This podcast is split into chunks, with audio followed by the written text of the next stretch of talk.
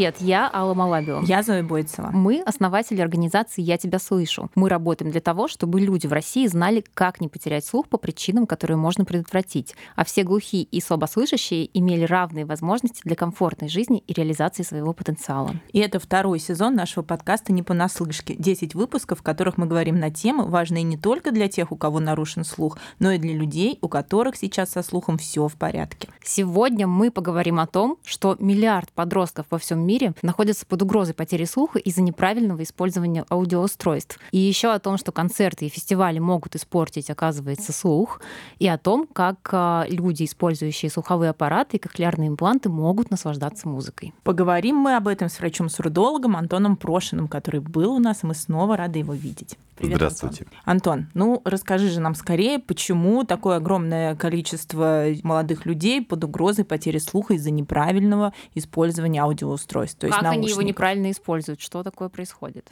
Начнем с того, что, во-первых, избыточное звуковое давление, проще говоря, громкость, является причиной того, что человек может потерять слух. Логичный вопрос, а я в уме вообще, что я себе не контролирую?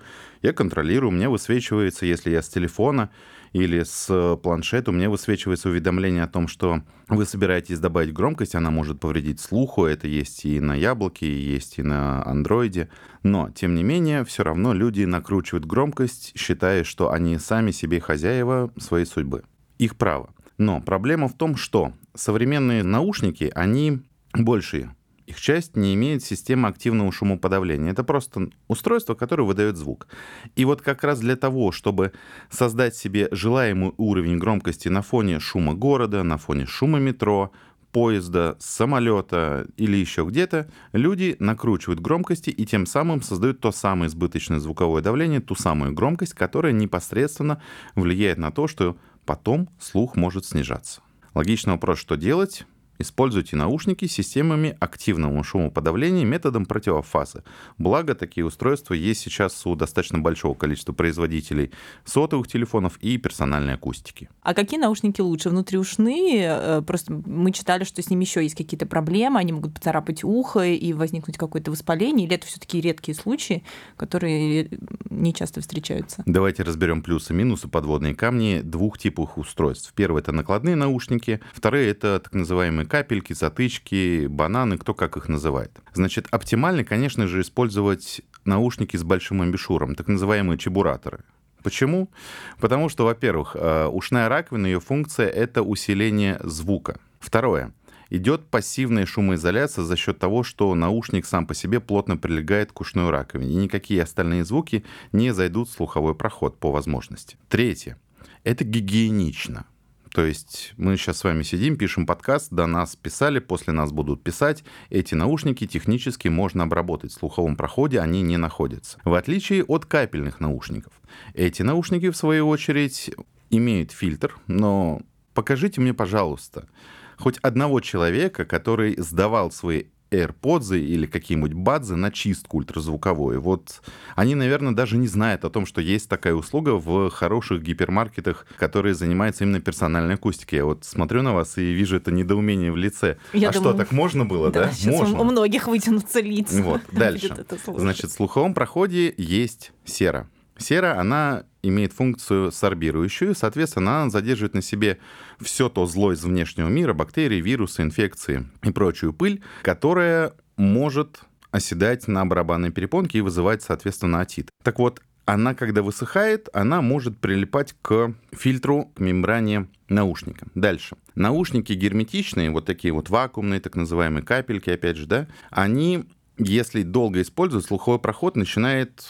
Мы живые люди, да? Слуховой проход потеет. Мы не исключение. Вот. И создаются прекрасные условия для того, чтобы, если там есть некая инфекция, такая в спящем состоянии, создаются условия влага, жидкость и все. И привет, отит, либо, возможно, э, вплоть до образования грибковой инфекции. То есть оптимально, если вы используете наушники, у которых есть съемная насадка, конечно, было бы здорово, чтобы вы их снимали и обрабатывали. Как обрабатывать? Обрабатывайте антисептиком. То есть оптимально сделайте следующее. Возьмите некую маленькую емкость, например, рюмку. Налейте туда мироместин, перекись водорода 3% один к одному и положите примерно на 15-30 минут. Достаньте, промойте под проточной водой, положите на сухую бумажную салфетку, пускай вся эта история высохнет, чтобы не испортить наушники, и присоединяйте. Делайте эту процедуру хотя бы раз в две недели и живите счастливо. Ну, вообще вот об этом много говорят, да, что такая цифра большая. Но на самом ли деле люди теряют слух из-за музыки громкой? Есть ли такие действительно случаи? Да. Потому что об этом очень мало говорят. Да.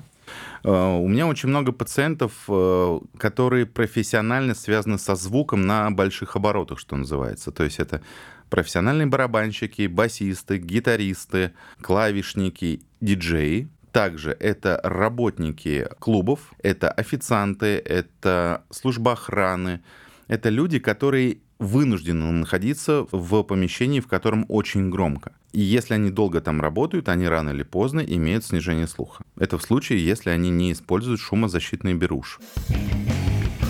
Героиня сегодняшнего выпуска – девушка Яна с нарушенным слухом из города Дивногорска. И у нее очень необычная история. В мои 15 лет родители заметили, что я стала прибавлять громкость у телевизора. В 16 лет я начала переспрашивать. Меня отвели к лору, он обнаружил пробки и удалил их. Несмотря на это, слух продолжал снижаться. Причина снижения слуха до сих пор остается для меня и врачей загадкой. Болела я крайне редко, антибиотики не принимала, а травм у меня и не было никогда. Лор предполагал, что во всем виноваты наушники, которые я, подросток, использовала ежедневно. На уроках в школе, прогулках с друзьями. Мои враги окружали меня везде. Кстати, слушала я рок, да погромче. Так что звук гитары барабана был слышен всем окружающим. Поэтому этой версии я поверила. Момент, когда окружающие заметили мое снижение слуха, мое восприятие звуков и музыки не изменилось. Просто хотела сделать мир вокруг себя чуточку громче. Антон, сейчас, наверное, многие родители подростков очень взволновались. И вот э, что ты посоветуешь, как поговорить с подростком, который очень долго и много слушает громкую музыку? Вот что сказать, кроме э, «сними, а то оглохнешь»? Тут многое зависит все-таки от отношений родителей с детьми, да, а в того, что мы сейчас говорим про подростков, это всегда внутренний протест. И говорить все это в состоянии того, что ты сними, а то оглохнешь, это не здорово. Лучше всего показать, эти видеоролики, их достаточно много в интернете, показать детям, что может быть в случае, если человек потеряет слух. Например, посмотреть фильм, замечательный фильм есть про, он основан на реальных событиях, он называется «Все из-за Пита Тонга». Это фильм про профессионального диджея Пита Тонга, который потерял слух. О, это который на Ибице был? Да, да. А, да. я смотрела. Да, он самый. Вот. Покажите а, на наглядных примерах. На наглядных примерах из э, фильмов, Ютуба, Инстаграм-площадки, разные варианты. Дети не верят нам, родителям, к сожалению, так же, как и мы не верили в подростковом периоде своим. Мы хотели все это на своем опыте. Но когда у нас есть некие амбассадоры, человек, который все это прожил и готов поделиться этим опытом, конечно, его лучше послушают, нежели родных. Как бы это грустно ни звучало. Ну, как есть, да. Просто представляю, да. С ними а то оглохнешь, ну и оглохну тебе на зло. И еще громче. Да. Первые мои наушники были самыми обычными, входящие в состав любого обычного телефона. Пластиковые, грубые и неудобные. Чуть позже у меня появились первые капельки. Так, звук стал еще ближе к моему слуховому нерву. За компьютером я одевала полноразмерные наушники. Конечно, родители заметили мою увлеченность постоянным прослушиванием музыки в наушниках и старались оградить меня от этого. Говорили, что громко слушать музыку нельзя. Но тогда ни я, ни они не подозревали, насколько это опасно и совсем мне не нужно. Я, несмотря на мамины советы, продолжала дружить с наушниками. Со временем мои интересы изменились. Началась насыщенная жизнь, в которой, казалось бы, нет места для прослушивания музыки. Но, судя по всему, снижение слуха, а точнее его процесс, уже был запущен. Когда родители получили от врачей заключение нейросенсорная тугоухость, они испугались и растерялись, хотя и старались держаться бодро и на позитиве. Конечно, я думаю, что они винили себя за то, что не до конца уберегли меня. Я же никогда не винила их за это, потому что понимала, что в этом только моя вина. Антон, а как вообще слушают музыку люди со снижением слуха? Они же не все могут слышать, они могут наслаждаться музыкой. Если мы говорим про людей, у которых снижен слух и он не скомпенсирован, то есть у них нету слуховых аппаратов, либо нету системы кохлеарной имплантации речевого процессора, то слышат они музыку деформированно. Чаще всего снижение слуха асимметричны. То есть человек лучше слышит область низких частот, чуть-чуть похуже середину и совсем плохо верха. И когда человек слушает музыку, например, э, на большом звуке, это большой концерт какой-то, либо пошел в консерваторию, то там усиление если оно есть, а если его нет, то просто играет чистый инструмент, то там все линейно, то есть это достаточно плоский звук. И, естественно, то, что он слышит и так, более-менее, он слышит. А вот середину и верха он не дослышивает. Иными словами, он великолепно слышит баса барабаны, а скрипку, флейты и клавиши они для него не так доступны. И, конечно же, в такой ситуации человек испытывает недостаточное удовольствие, мягко говоря, от того, что он туда пришел. В моей практике есть также много пациентов, которые э, на вопрос, посещаете ли вы консерваторию, они говорят, раньше ходил и очень много, у меня несколько лет подряд были годовые абонементы, я не пропускал ни одного концерта. Но потом, когда снижение слуха постигло в силу возраста или каких-то других причин, они говорят, к сожалению, вот эта радость для нас пропала. Слухопротезируются эти люди, Дальше, как работает слуховой аппарат. Он знает, как слышит конкретный человек конкретным ухом, анализирует акустическую ситуацию. Более того, современные слуховые аппараты имеют специальный режим музыка, где отключается вся обработка, вся система шумоподавления, все-все-все отключается, и он работает как очень высокотехнологичный, быстрый, условно говоря, усилитель звука. И он дает столько усиления на тех частотах, на которых нужно, чтобы было хорошо. И тогда, конечно же, жизнь налаживается. А я хочу спросить про речевой процессор кохлеарного импланта. Вот, например, мой сын слушает музыку, мне кажется, он вообще ничего не понимает. Ну, не классическую, естественно, а что-то там типа рэпа. Ну, там и так довольно бредовые слова, но то, как он это перепевает, ну, это вообще какая-то чушь. То есть я понимаю, что он вообще не, не очень понимает слова, не очень понимаю, как он слышит музыку. Вот в речевом процессоре есть какая-нибудь такая тоже кнопочка? Музыка, слова. Да, в современных речевых процессорах есть дополнительные специальные режимы музыка. В чем принципиальное отличие? Мы сейчас не говорим про какие-то конкретных производителей, но принципиально это всегда два физических микрофона, которые по умолчанию работают либо в автоматическом режиме, то есть до момента, пока до микрофонов не дошла живая человеческая речь, она именно она является приоритетом. Речевой процессор захватывает звуки все по кругу. Как только дошла живая человеческая речь определенного уровня интенсивности громкости, аппарат, речевой процессор включает переднюю направленность, потому что земляне общаются на этой планете глаза в глаза, лицо в лицо, но это не точно и не всегда. Вот. А в ситуации, когда музыка, микрофоны работают во всенаправленном режиме, тем самым есть возможность ощутить всю ту реверберацию, все эти нюансы все то, что присутствует в музыке. Так работают речевые процессоры, так работают слуховые аппараты. Что касается того, что твой сын, возможно, что-то не разбирает, может быть, опять же, вдруг это русский рэп, ты узнай. Потому что я, например, тоже некоторых не понимаю. Я слышу только бит, бит хороший. Все остальное мимо меня. Вопрос к дикции так да, называемого конечно. певца, а не к настройкам речевого процессора. Я подумаю об этом, да, попытаюсь прислушаться к тому, что они там бормочут. Я хочу привести пример взрослого носителя кохлеарного импланта, который потерял слух уже во взрослом возрасте после аварии. И он сказал о том, что сейчас с кохлеарным имплантом он вообще не может слушать симфоническую музыку, он ее не понимает. Это просто какая-то какофония, какой-то бред. Единственная музыка, которая ему сейчас доступна, это очень простая попса.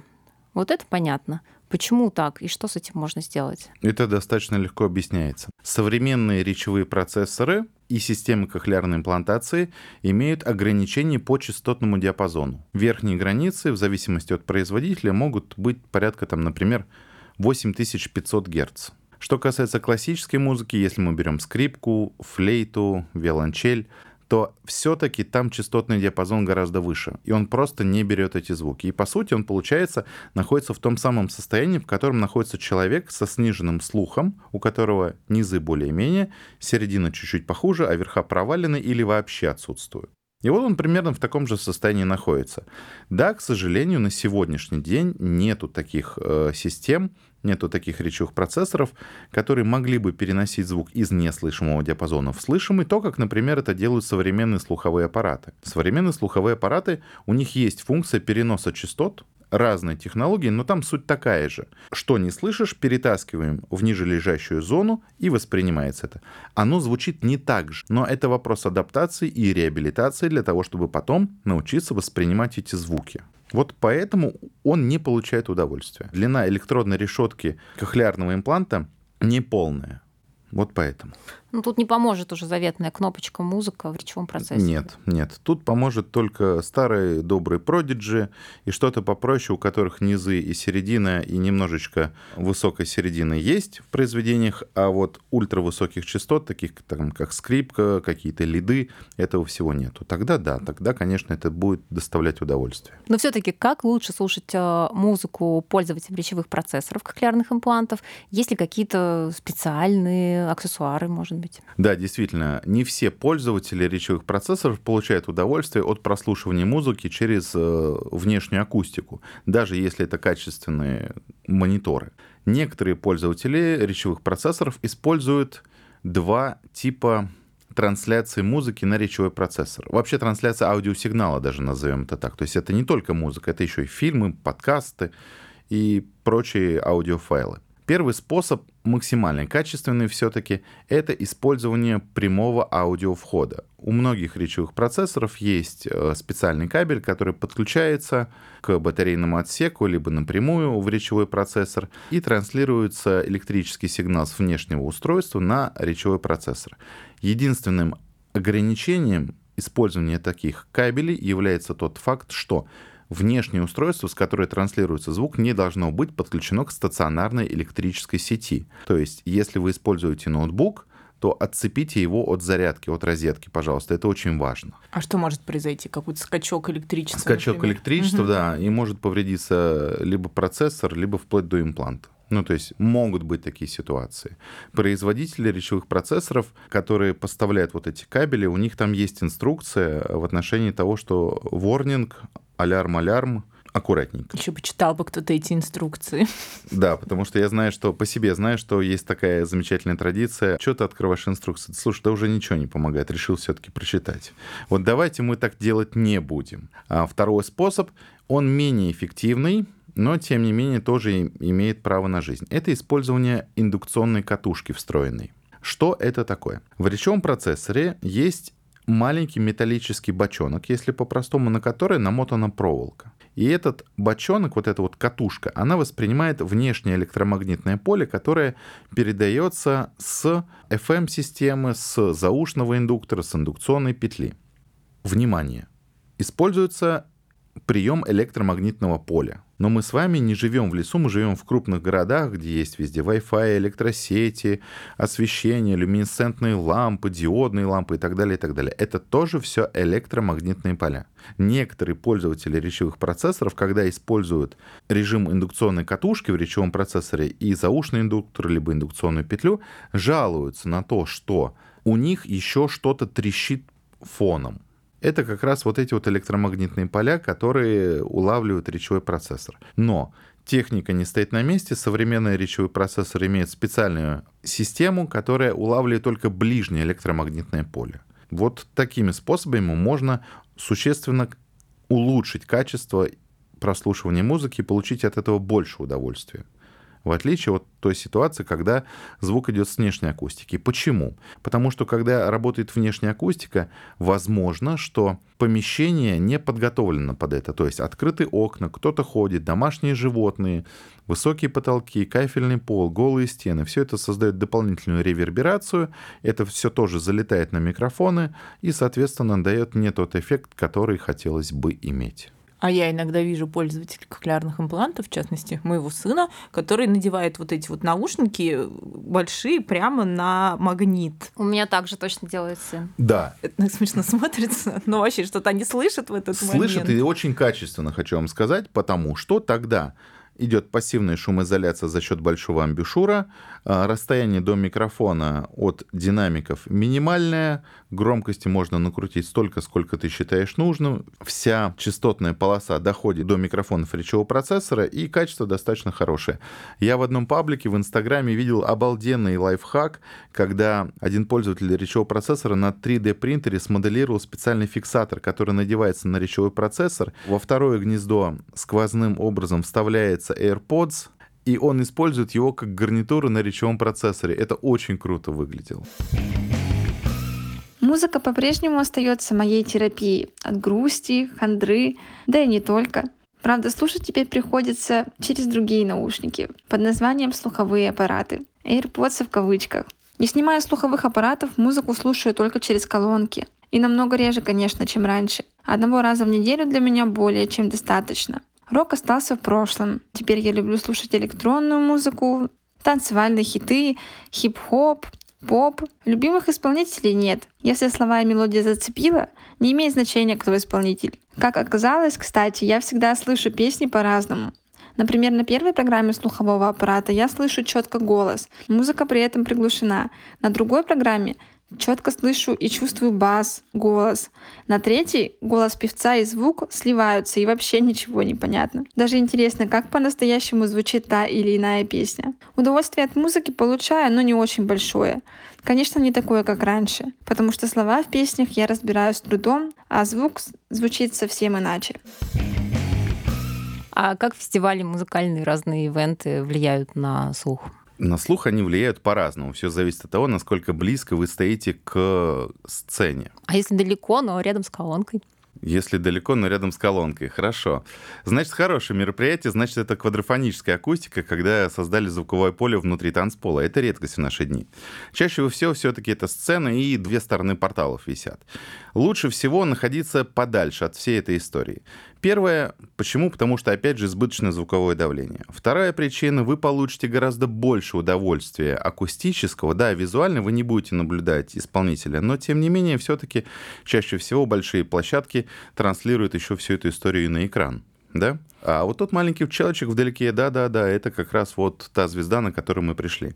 Когда вы находитесь подальше от э, источника звука, соответственно, звуковое давление оказывается на вас меньше, и вы можете более отчетливо, более читаемо распознать все то, что э, творится на сцене в руках э, музыкантов и их инструментов. Поэтому лучше подальше по возможности. Это первый вариант. Второй вариант — используйте шумозащитные беруши. То есть сделайте кастомные беруши, не хотите делать кастомные по слепку слухового прохода, используйте одноразовые. Ну вот, Антон, смотри, все думают, что беруши же защищают, наоборот, тебя от звуков. Ты пришел на концерт наслаждаться, засунул себе в уши беруши, и вообще зачем я пришел, спросят сейчас многие. Поэтому, может быть, ты расскажешь... Я пришел для того, чтобы послушать. О Значит, кастомных берушах? Расскажу. Значит, э, для того, чтобы получить удовольствие от музыки, нужно ее слышать. Ее не должно быть очень много. Очень много это значит, что все, все, все, что происходит на сцене и колонках, оно сливается, потому что идет перегруз, что называется. В случае, когда мы используем шумозащитные беруши, кастомные, сделанные по слепку слухового прохода, либо стандартным поролоновой, либо елочкой, мы закрываем слуховой проход и ограничиваем э, барабанную перепонку вот от этого самого избыточного звукового давления, от этой громкости. Логичный вопрос, а как мы слышим? А слышим мы по кости. Когда люди приходят ко мне на обследование слуха, тональную пороговую диметрию, это исследование состоит из двух компонентов. Первое — это проверка слуха, э, восприятия, точнее, э, по воздуху, то есть в больших наушниках. Вторая — по кости. Фиксируется костный телефон на сосцевидный отросток височной кости и подается звук, который непосредственно приводит в движение жидкость внутри улитки, а та, в свою очередь, волосковые клетки. И на концерте будет примерно такая же история. То есть у вас нет избыточного звукового давления на барабанную перепонку, но вы все прекрасно слышите по кости. Попробуйте, ваш мир поделится на до и после, уж поверьте. Мой поделился. Некоторые носители речевых процессоров и э, слуховых аппаратов опасаются ходить на концерты, потому что боятся какого-то дискомфорта от музыки, боятся, что их ситуация со слухом еще больше ухудшится. Это миф или правда? В современных речевых процессорах, так же как и в слуховых аппаратах, есть система ограничения выхода уровня звукового давления, есть система компрессии, то есть сжатия звука, которые не позволят внешним громким звукам создать дискомфорт или болевые ощущения. Вопрос в другом, правда, что если это человек со слуховым аппаратом, и у него не индивидуальный вкладыш, то есть он не закрывает слуховой проход, то да, действительно избыточное звуковое давление может нанести вред слуху. В отличие от э, пользователей речевых процессоров, систем кохлеарной имплантации, у них весь звук идет через процессор, и они могут стоять вплоть даже до того, что возле колонки, и им будет достаточно комфортно, то есть никаких ощущений негативных у них не будет. То есть бояться нечего, надо смело идти, техника поможет. Совершенно верно. В общем, мне нравится. В любом случае спасение утопающих — дело рук самих утопающих. Да, ты хорошо слышишь, ну, нормально слышишь, ты вставляешь беруши. Ты плохо слышишь и с речевыми процессорами или аппаратами, ты тоже как-то должен проследить за тем, чтобы это все было включено. Да? Или это делает аудиолог там заранее при настройке аппарата? Или вообще все само собой работает? Все само по себе работает, если все правильно настроено. Ага, то есть слухопротезированный человек э, с нарушенным слухом находится в более выигрышном положении, потому что у него уже все предусмотрено. Да, совершенно так? верно. Ничего себе. Концерты я посещаю крайне редко, но если случается, то просто снимаю и отключаю аппараты. Без них мне комфортно, слышно и негромко. Можно, не снимая аппараты, просто переключить программу, например, дома или шумная обстановка. У разных аппаратов свои программы. Звук будет приглушаться, а дискомфорт от громкой музыки пройдет. Меня очень волнует вопрос беруш. После нашего прошлого выпуска я зашла на AliExpress и решила посмотреть вообще, ну, сколько стоят беруши, какие там беруши предлагаются. И у меня просто э, случился какой-то ну, практически культурный шок, потому что там оказалось огромное количество разных беруш. Там были беруши обычные, которые мы видим, да, такие какие-то поролоновые пластиковые, одноразовые. Потом какие-то странные беруши с каким-то закрученным хвостиком. Потом там была такая масса, из которой ты сам формируешь и что-то засовываешь засовываешь все в ухо, и там у тебя как бы вот э, что-то формируется. И, и я очень растерялась, я вообще не понимаю, как можно выбрать самому беруши, какие они, чем они отличаются. Кстати, да, потому что вот люди послушают подкаст и решат купить беруши, а тут их ждет. А там на Алиэкспрессе вообще просто. Друзья, Рассказываю. Значит, самые лучшие беруши — это именно ваши беруши. То есть это беруши, которые сделаны по слепку слухового прохода вашего левого и правого уха, полностью анатомически повторяют, имеют максимальную глубину залегания и, соответственно, имеют или не имеют, в зависимости от задач, которые мы ставим, специальный акустический фильтр. Вот сейчас я быстренько спрошу. Вот Алла нашла на Алиэкспрессе какую-то массу сделай Сейчас я сам. дойду Да, типа лизуна, вот. или как это сейчас называется Значит, в современном мире. А, Алла сейчас описала три типа изделий. Поехали. Первое. Поролоновые. Поролоновые беруши великолепны. Почему? Потому что вы их смяли, вставили в слуховой проход, они там развернулись, и они условно достаточно хорошо закрывают слуховой проход. Вопрос в том, что они одноразовые, потому что они поролоновые, они гигроскопичные, они забирают на себя все содержимое слухового прохода, и повторное использование их может привести к определенным последствиям, в частности, наружному отиту. Ну, то есть постирать, как у нас люди любят, там все одноразово, ну что, помыли, высушили, вот уже и многоразовое. Друзья, нет. Поролоновые беруши, они одноразовые. Второй тип изделий — елочки, винтики и прочие необычные устройства. Спиралевидные, Спиралевидные, да, да угу. вот такие. Значит, у них принцип следующий. У них есть несколько куполов разного диаметра по всей длине. И когда они вставляются в слуховой проход, они, соответственно, создают несколько камер, состоящие из мембран вот этих дисков, стенок слухового прохода. Они хорошие, они лучше, чем поролоновые в отношении того, что они многоразовые, потому что они силиконовые. Их также можно обрабатывать, как я уже ранее сказал. Но все-таки они имеют определенные э, полости, за счет которого не такой эффект шумоизоляции. Едем дальше. Самое страшное, что ты сейчас озвучила, да. Э, Shapeable earplugs. Да, вот никогда не гуглите, это на Алиэкспресс за 374 рубля 84 копейки. Да, мы прямо сейчас зашли на Алиэкспресс и посмотрели. Да, значит, когда делается слепок слухового прохода у врача-сурдолога, в слуховой проход устанавливается отоблок. Это специальный поролон или вата на ниточке, которая устанавливается на определенную глубину с использованием светового карандаша, либо специального пинцета и качественного освещения. И далее заливается слепочная масса. А таблок вот этот ставится для того, чтобы слепочная масса не зашла глубоко. В практике некоторых врачей я слышал, что были случаи, когда к ним по скорой привозили пациентов, у которых слепочная масса зашла за таблок, прилипла к барабанной перепонке, и когда извлекали слепочную массу, то порвали барабанную перепонку, была травматизация э, цепи слуховых косточек. В общем, были страшные последствия. Вы очень сильно, дорогие мои, рискуете загоняя слепочную массу без визуального контроля и без ограничения. После этого, того, что я сейчас сказал, некоторые могут начать грешить. Купить вот эту слепочную массу, вставить себе вату в ухо без контроля зрения и залепить слепочной массой. Не делайте этого, пожалуйста. Сделайте себе один раз комплект вот этих беруш кастомных и живите счастливо. В общем, за 320 сколько там? 374 рубля 84 копейки, я Можно запомнил. получить безграничную массу новых, свежих ощущений больничных. Да, лучше так не делать. Вообще А я продолжаю вот смотреть на Алиэкспресс, и я нашла здесь охотничьи какие-то наушники за 800 рублей. То есть предполагается, видимо, что на охоте их можно использовать, и они защитят от громких выстрелов наши уши. Вот можно ли покупать за 800 рублей на Алиэкспрессе Нет, такие это наушники слишком или нет? Дешево для профессионального а, устройства, которое предназначено для охоты. Значит, смысл охотничьих наушников заключается в следующем. Если мы говорим про активные наушники, это наушники, у которых есть аккумулятор, есть специальный процессор, есть микрофоны, которые работают и все время анализируют окружающую обстановку. Как только идет выстрел, то есть единомоментное большое звуковое давление, они срабатывают таким образом, что вот этот выстрел не повреждает слух. То есть нету этого избыточного звукового давления. Они методом противофазы вычитают вот этот вот выстрел, и все хорошо. У меня есть пациенты, которые спрашивали про такие, а потом приходили и хвастались. Шумозащитные активные наушники для охотников, чтобы вы понимали, стоят не менее 86 тысяч рублей а не 811. То, что мы сейчас нашли на Алиэкспресс, это, скорее всего, наушники самые простые, пассивные, так называемые. Они продаются в любых магазинах спецодежды. Активные наушники для охоты стоят дорого, так же, как и амуниция, так же, как и оружие. Охота — это дорогое хобби.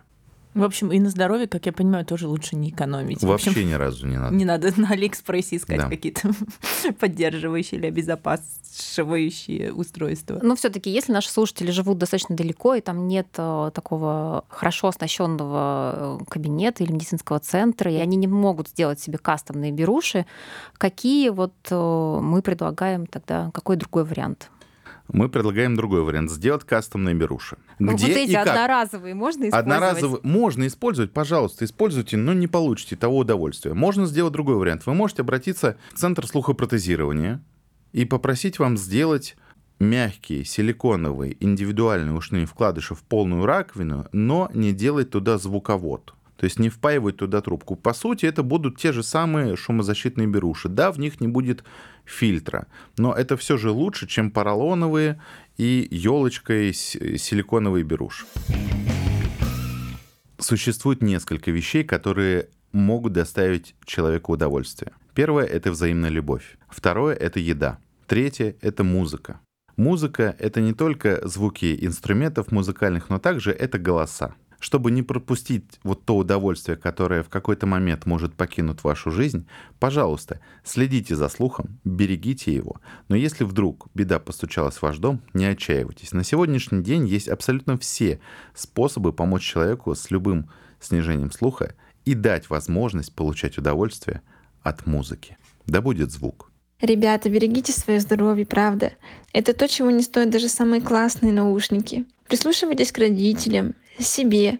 Помните, что только вы ответственны за свое будущее. Берегите себя, сделайте громкость потише и наслаждайтесь всеми звуками нашего мира. Это роскошь, поверьте. Спасибо за приглашение. До свидания.